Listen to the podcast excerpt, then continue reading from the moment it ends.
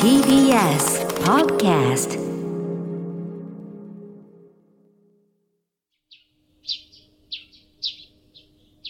桂宮治。これが宮治でございます。今日、電車の中にペアルックのアベックがいたんだよ。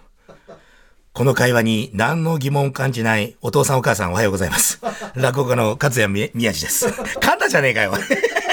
夏ですね。さあ、このスタジオの中にも、かや、ああ、かやでいいですね。漢字が読めなかった。かやとハエトリ紙が入りました。こんもう一回行かないよ。もうこんなんでいいよ、これ。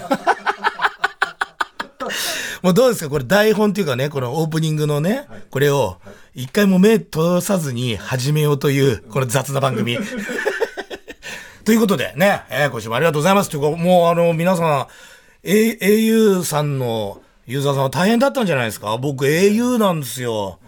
すごい大変だった。いや、俺、ついこの間、携帯ショップの話したばっかりだったんで、そうそうそうそうそう、だから本当あれ多分、信じられないぐらい、ショップの人たち怒られてると思いますよ。だって、ショップの人たち何にも悪くないんですよ。もう技術職でも何でもないけど、まあ今仕方ないんだけど、あれかわいそうだ。なんで入んないの？ウィーフィーは飛んでないのか ウィーフィーはつって絶対おっしゃってました。Wi-Fi チャーツーも。いやー、あれほんとね。だからもう、長かったっすね。いや、本当に。全然ダメで。でもなんか編み出したのは、あの、一回機内モードにして、機内モードにしてから、それを解除すると、電波探してくるから、なんかね、1分ぐらい入るようになるんですよ。通話はできないけど。でもそんな時に、一本プって着信があって、パッて見たら、すごい、ううちの師匠と同同期世代ぐらいの師匠で、で、その方だと思って、着信になってるから、あ、入るんだと思って、ピッて取って、あ、もしもし、宮治でございます。あ、宮治君あの、仕事だ、ぷー、ぷー、もう地獄。俺、電話切ったみたい。それから一切。で、まあ、ほら、ね、先輩方ってほら、そういう、ね、au がそういう風になってるって分からない方もいる、いたら、宮治あの野郎みたいな感じ、もうどうし、もう仕事どころじゃないよ。それね、実害的なものはないけど、精神的にはかなりやられて。でも au が、au のせいですみたいな。僕のせいじゃありませんみたいな。でもね、au のあの、ショップの皆さんも含めて皆さん、本当大変だったと思います。あの、誰が悪いとか分かんない。何が原因かちょっと僕はね、素人か分かんないですけど、基本あんなの悪い人いないから、まあ、あの、怒りたくなる気持ちは分かりますけど、もう怒怒るのは、ややめましょう皆さんね。みんな頑張ってんだから。もう、ただ今日あの、タクシーの運転手さんにまたイラッとしちゃったけどね。だって GO タクシーで呼んでさ、もう到着まで7、8分ですからさ、その、予定時刻より過ぎますってなって、予定時刻よりさらに俺15分ぐらい待ったんですよ。で、見れるじゃないですか、あの、どういう道で来てんのか、今、GO タクシーのアプリって。信じられないぐらい遠回りしてきて、それでも、ほら、メーター回ってないから、その方多分わかん、わかんないんだなと思って、大通裏道わーって来ると、すごい一瞬で、地元のタクシー運転手さんは、その場所からだったら来るのに、すぐ、で、まあまあまあと思って乗って、で、TBS 放送センターまで、で、あの、投資から乗って、いくらで降りてください。ちょっと急ぎ目で、ってギリギリ。あ、わかりました。って言って。別に悪い人じゃないんですよ。わって乗って、高速も乗って降りてから、いくらのところから、降り口から、高速の降り口から、この赤坂来るまでの、曲がる路地を曲がらずに、ま、え、ここだ、そうだったんですか？ってって、もうまたぐるっと回って、だからもう、大通りの好きな人。大通りだけ通るなって。でも僕は怒らなかった。アンガーマネージメントできてるから。ね、皆さん何があってもね、一回こう、しましょう。あの、先週の放送って言いたいんだけど、先週放送できなかったんですよ。政見放送で。何やってくれてんですか。先週放送一番したかったんですよ。ね。だって、ちょっとメール読みますけど、ね。えー、ラジオネーム、歌いもんさんからいただきました。ありがとうございます。メール読みます。え宮治さんおはようございます。おはようございます。オールドルーキーに出演されて、父親役の名演技で感動しました。焦点では、いじりいじられキャラでもあり、素晴らしい話し家さんであり、名俳優でもあり、ますます宮治さんに興味を持ってしまいました。ありがとうございます。タイモンさん、もう一個行きましょう。えー、ラジオネームがないのかなおはようございます。おはようございます。あ、もう名前書いたんだ。東京都の川島です。すごいですね。えー都知事と同じ青島ですみたいな感じですね。竹岡ですけど、東京都の川島です。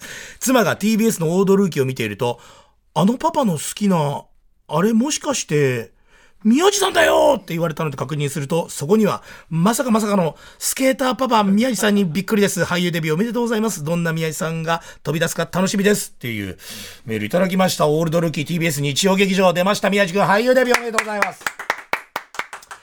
いや、これね、もう先週の7月3日の日曜日に、この TBS ラジオで TBS 日曜劇場のオールドルーキー出ますよって、めちゃくちゃ熱く語りたかったのに、政見放送ってなんだよ、おい。いや、大事ですけどね。政見放送大事です。大事ですよ。スーパーマンの格好したりとかして政見放送したりするすごい大事ですけど。わかんないけど、いろんな人いるじゃないですか。いろんな、いろんなところからいろんなパワーを受けて喋る人とか。のすごい、だからもうあれはね、枕にもう、こと書かないから、あれを毎回見てる人。ね、でもさ、まあもうしょうがないんですけどね。だからもう何の情報解禁もできずに、放送終わりに喋ってんですけど、いやもうとうとう、一応劇場俳優ですよ、僕も。いやもうそれが決まった後、これね、あの、その日曜劇場のプロデューサーさんから、突然、ホームページにご連絡いただいて、電話をして、すいません、日曜劇場オールドルーキーというあ新しいものが、あの、この夏始まります。ってね、えー、綾野剛さん主演でって、宮城さんにぜひ、第2話、ゲストとして出ていて、これ、ドッキリかなと思って、またなんか焦点系がドッキリを、他局を語ってくんじゃねえかと思って、えー、でも本当ですか？本当なんです。で、については、こことこことここと、まあ、とりあえず3日間、開けてもらいたいんです。空いてますか？って言ったら、ものの見事に文化放送さんの収録と生放送が入ってたんですよ。うわーと思って。でもその時に僕は諦めない。ちょっと待ってもらっていいですか ?TBS の日曜劇場さんですよね。文化放送に聞いてみます。え、そういうの可能なんですか？文化放送はね、いい人たちなんです。私たちを踏み台にして、宮地さん、売れてくださいって言ってくれる人たちなんで、ちょっといいですか？つって、すぐに、もう、文化放送のいろんな人たちに連絡して、これでも言ってもいいですか？って、これ情報解禁はまだまだなんです。第1話も放送されてない、もっと前なんで、いやもうそういうことでしたら言っていただいて大丈夫ですって言われて、文化放送のあらゆるところに連絡をして、みんなこれまだ、あの、内緒なんですけど、日曜劇場からオファーが来ました。ついては、文化放送さんのこの2件を飛ばすと出られるんです。ちょっと待ってください。会議にかけますから。もうね、ものの5分で、宮地さん5です。文化放送すげえなって。宮地さん、もう言う言っちゃってください。うちなんかいいです。いや、もうそっからもう、もうドキドキですよ。ただその文化放送さんのね、スタッフさんと西川アナウンサーとかには言わなきゃいけないじゃないですか。で、決まったって。じゃあ日曜劇場行ってくるから、つって。できないっしょって言われて。演技なんかできないっしょつって。いや、何言ってんすかできないと思いますって、やっぱり。で、台本送られてきて、で、ちょっと、その、覚えたりするじゃないですか。もう落語会がブワーって入ってる中で、もうその、ね、新しいネタおろしのもあるのに、それプラス台本も覚えて、で、スケジュールも全部自分でやって、もう本当頭もうパニックですよ。で、でも台本覚えて、で、ちょっとこう、別の日の、その自分の番組の文化放送さんの収録の時に、ちょっとあの、西川さんと、西川綾のアナウンサーと、他のこう、作家さんがいる時に、ちょっとそのセリフをね、分かってたんです。光は自分の手から離れていくってって言ってたら、もう爆笑しだすんですよ。そんなんでやるんですか？そんなんでやるんですか？つってもいやで、俺家族の前とかでもやったら、もう長女とかが、とかみさんが腹抱えて、やめて笑い死にしちゃうからやめてやめてって俺あんなにバカにされんだと思って。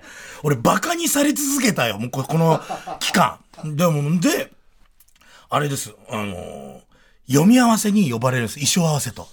で、このよくね、来てる TBS さんに、TBS の放送、赤坂の放送センターに来て、いつもは9回しか降りないけど、もっと上の方のなんかドラマの、あね、人たちがわっている、その会があるじゃないですか。行ってみましたよ。全然違うね、TBS ラジオの雰囲気とは。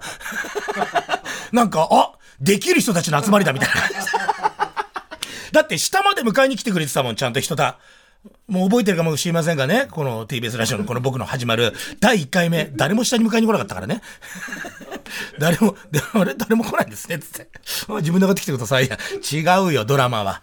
こんなね、ドラマ未経験の僕をわざわざ迎えに来て、で、会議室みたいなところに通されると、すごいでかいですよ。なんか、30畳以上あるようなすっごいでかい会議室に、テーブルが置いてあって、で、奥の方には衣装がブワーって何十着もかけてあって、パーテーションで隠されてて、で、あの、スタッフさんが、もうね、40人弱ぐらい、40人ぐらいいるんですよ。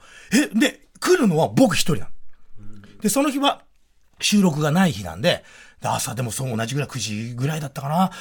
で、もし言ったら、はい、皆さん入りますみたいなみんな拍手で、僕みたいなね、コッパ芸人を迎え入れてくれて、TBS ラジオなんかおっさん3、4人でやってんのに、もう全然違うよ、オールドルーキー。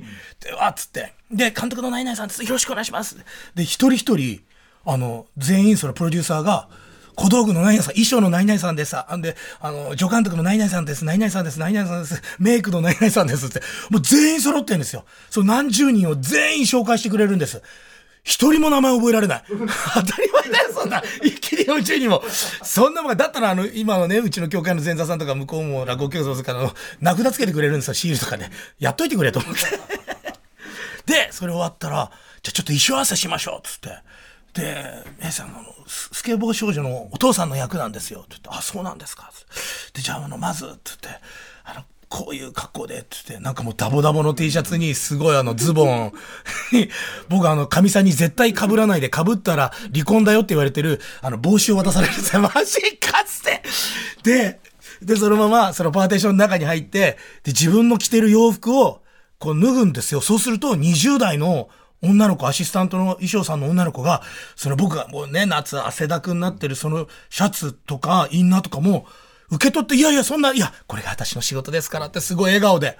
TBS ラジオなんか何もやってくれない、本当に。いや、本当に。いや、でも本当全部、全部すごいですね、あれ。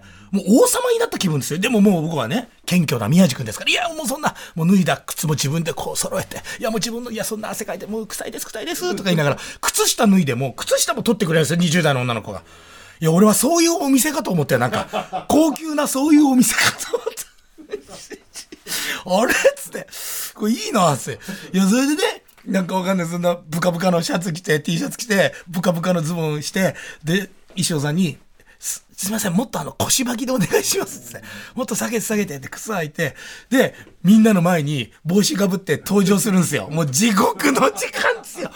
めちゃくちゃ恥ずかしいことは帽子かぶってこんなこととさ、わけのわかんない、わけのわかんない格好って失礼だけど、そんなん着ていって、もう絶対みんなが俺のことバカにしてんだろうと思う。で、皆さんあの写真撮ります。って、その写真を全部残して後でこれにしようとか決めるんでしょ？で、じゃあもう一着お願いします。それを5回ぐらい繰り返して、で、腕時計とかもして、いやもう皆さんもう僕のことバカにしてんでしょ？どうせって言ったら、もう監督とかも、宮井さん、本当お似合いですよ。嘘つけけよこの野郎と思って。いや、でもそれを全部終わらせて、で、衣装合わせを終わらせて、写真を全部何枚も撮って、じゃあいよいよ自分の服に着替えて、みんなが見てるところで、こうあの、普通の会議用のテーブルくっつけてあるところに座って、目の前に監督と、あーなんか偉いプロデューサーさんと、で、その横に助監督じゃ座ってっつって、なんか助監督みたいな人たちが3人ぐらいこう座るんですよ。で、僕がメインのところにドーンと座って、で、周りの壁の端っこに、遠い壁の大きい部屋の壁の端っこにずらーっとメイクさんから衣装さんから、スケジュール管理の人とか、もうほんと何十人をバーっている中で、じゃあ、あのつって、配役で、宮井さんこういう関係でって、全部資料用意してあって、で、こういうところで、で、お嬢さん役の子はこういうことやって、動画も全部見せられて、全部それをこう初めて説明させられた後に、台本は元からもらって送られてるから、皆さん台本は、あ、一応目は通してきましたけど、まだ覚えてない。いや、まだ覚えてなくて大丈夫です。じゃあ、ここで今、読み合わせを、地獄の時間がやってまいりました、皆様。もう一度も会ったことない方々が40人の前で、ここでセリフを吐けと。で、まずもう第一声が、光光何やってんだ?あさってじゃないフロントフリップで飛べフロントフリップだみたいなのが始まりなんですよ。で、じゃあ読み合わせでっていう前にも監督、演出のね、方から、皆さんこの第一声は、もうあの、本当怒った感じで、わーっていく感じなんですよね、みたいな。さあ本番だけ、でももうやんなきゃいけないのかなと思って、本当に皆さんがいるところで、じゃあ、えー、宮宮井さんのさセリフから行きましょう、みたいな。はい、よーい、スタート椅子に座ったんですよ。知らない人たちがいる中で、光遊んでんじゃない。もう俺もう、もう、とりあえずもうリミッター外して、本気でやりだしたんですよ。で、周りの人も普通に読んでくれて、で、セリフ合わせわーってやって、一つのくだりがパンと折った瞬間、皆さん、大丈夫です、いけますね？って言われて。ほらもう文化放送と家族の反応と違ったと思って。TBS 日曜劇場のスタッフいい人たちだなと思って。で、そっから他のシーンとか、その、ね、あの、ちょっとこう後半の感動するようなシーンとかまで全部やった後に、本当に演出の人、監督から、あ、もう宮さんこれならもう大丈夫なんで、あの、もう現場対応でいきましょうって言って、本当ですか？バカにしてますよね？ってまたもう一回言って。いやいや、そんな。で、日曜劇場あるあるで落語家の、なんか落語家が日曜劇場に行くと、あの、監監督に、あの、怒鳴られるっていう、そういう噂がすごいあって、もうそれで、あの、知ってんです僕は、つって。日曜劇場に来ると、あの、話、落語家は雷落とされて、しょんぼりして帰っていくんです。そんで、そんなことしません、そんなことしません。きっとそれは〇〇監督じゃないんですか 僕たちはそんな、僕たちの班はそんなこと。もう俺、だからもうなんか、なんか号泣しながら土下座とかしなきゃいけないのかなと思ってさ、暗座じゃねえんだから。申し訳ございません。いや、でも、いや、それでなんかあってさ、もうほんともう、初日ですよ。もうマネージャーさんも誰もいない中でさ、もう本当に、本当にもう、たった一人で、現場に向かうんですけど、向かうのが、鵠沼海岸。鵠沼海岸のスケートボードのなんか練習、スケートパーク、スケートパークっていうのかな？そこがスケボーの聖地みたいな感じで、うん、そこに、で収録、収録っていうか撮影がある。で、その近くの、なんか、えーレンタルルームっていうか、このホテルみたいな、簡易ホテルみたいなところが、控え、あの、メイク場着替えの場みたいになっていて、そこ集合で、もう早朝からなんですよ。で、一人で、マネージャーもいない中、たった一人でね、その、普通にスケジュール管理の人とスペルジさんと連絡取るの向こうもやりづらかったと思いますよ、事務所がなくて。トニーと一人で朝早くから満員電車乗って、カタカタカタカタ言われて、台本、台本をこう覚え、覚えながら、どこのシーンをどう撮るのかも、全く撮り方すらわかんないですよ。カタカタカタカタ言って、で、その駅からまた歩いて15分ぐらい。もう真夏の炎天下ですよ。真夏っていうかもう今年はね、まだその時梅雨明けしてない時期でしたけど、すごい天気が良くて、もう30何度、もう真っ暗クラクラになりながら、その現場に着いて、もう、もうつい、さあ、ここで一曲聴いていただきましょう。ここで一曲聴いていただきましょう。えーマーク・ロンソン CEO による、 Uptown Funk、featuring、ブルーノマーズ先生です。どうぞ。マーク・ロンソン CEO による、 Uptown Funk、featuring、ブルーノマーズ先生でございました。これいい曲ですよね。なんか元気になるんですよ。これをね、あのーちょっと、最後歩いてる時、電車乗ってる時とかは、あの、ぶつくさセリフ言ってたんですけど、それ駅降りてから、その、集合場所の、その、会員ホテルみたいなとこ行くまでの間は、これを聞いて、テンション上げながら、一人でも心細すぎてさ、身内が一人もいないドラマの、しかも、日本で一、二を誇る、ドラマの撮影現場に行くんですよ。ドラマなんか行ったことないんですよ。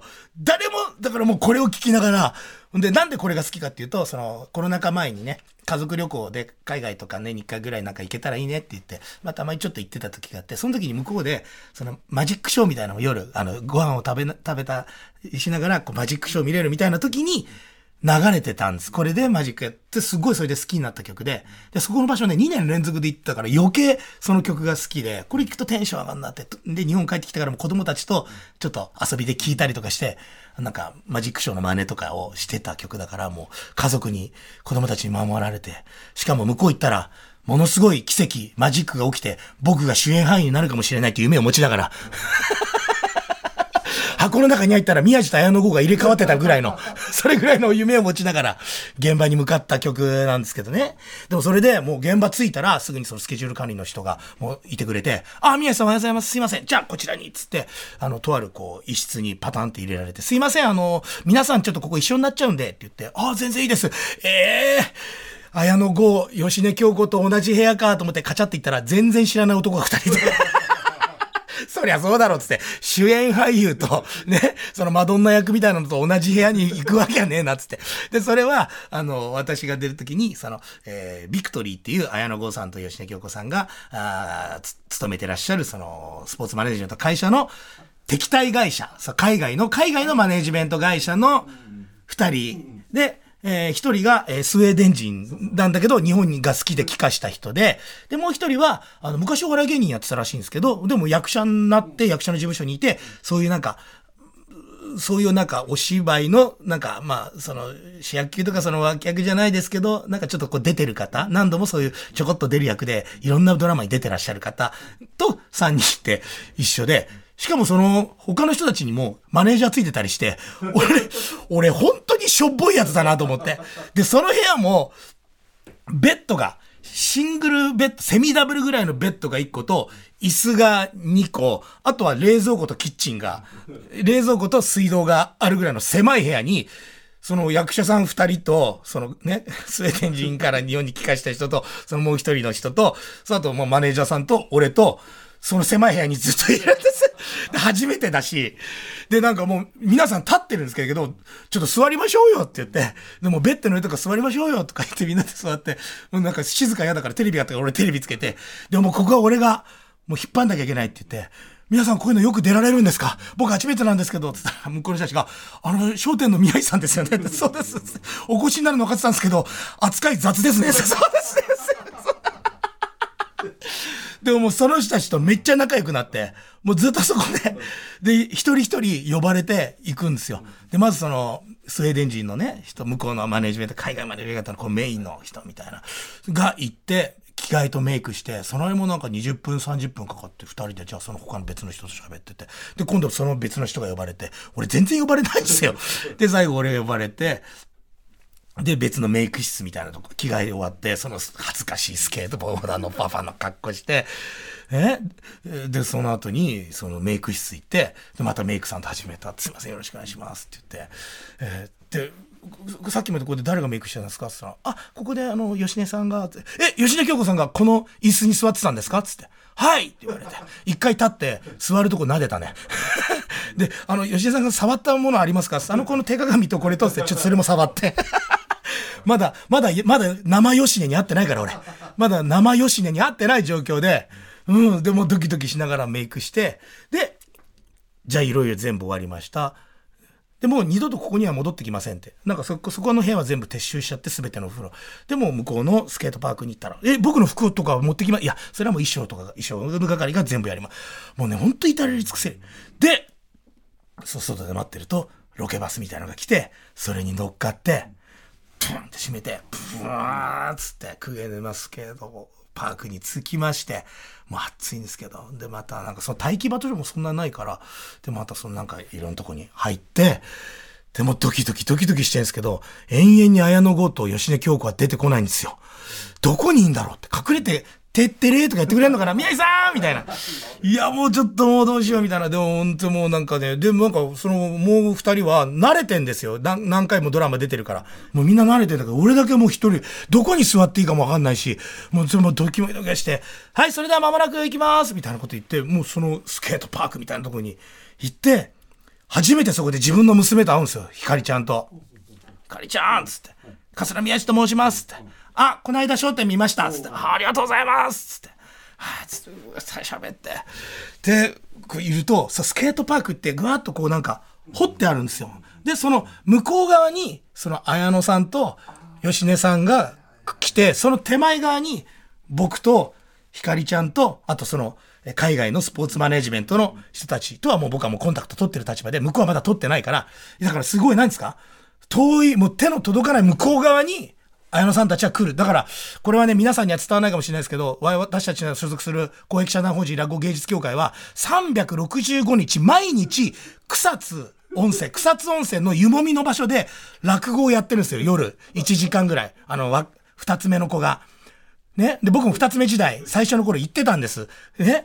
で、そうすると、舞台から目の前に湯もみのすっごいでっかい、なんかもう、10メートルぐらいのプールがあるみたいな感じで、その向こう側に客がいるから、すんごい遠いんですよ、客が。それ、そういう修羅場を僕たちは若手の頃やるんですよ。で、湯気が黙々と立って客の顔も見えないみたいな。そう、蜃気楼の向こうで落語やってるやつがいるみたいな、なんかそんな、そんななんか、それを思い出した。で、僕たちがもう全部スタンバイして、こう傘をね、こうスタッフさんが持ってくれて、もうそろそろ来ますって言うと、向こうの方から、綾野剛と吉田京子が、すっごい向こうの方からどんどんこっちに歩いてくるんですよ。そしたらもう、テンション上がっちゃって、見て、あれ本物じゃない。本物じゃ、ミッキー、ミッキー来た。ミッキー来たみたいな。ミッキーこっち来た。うわ。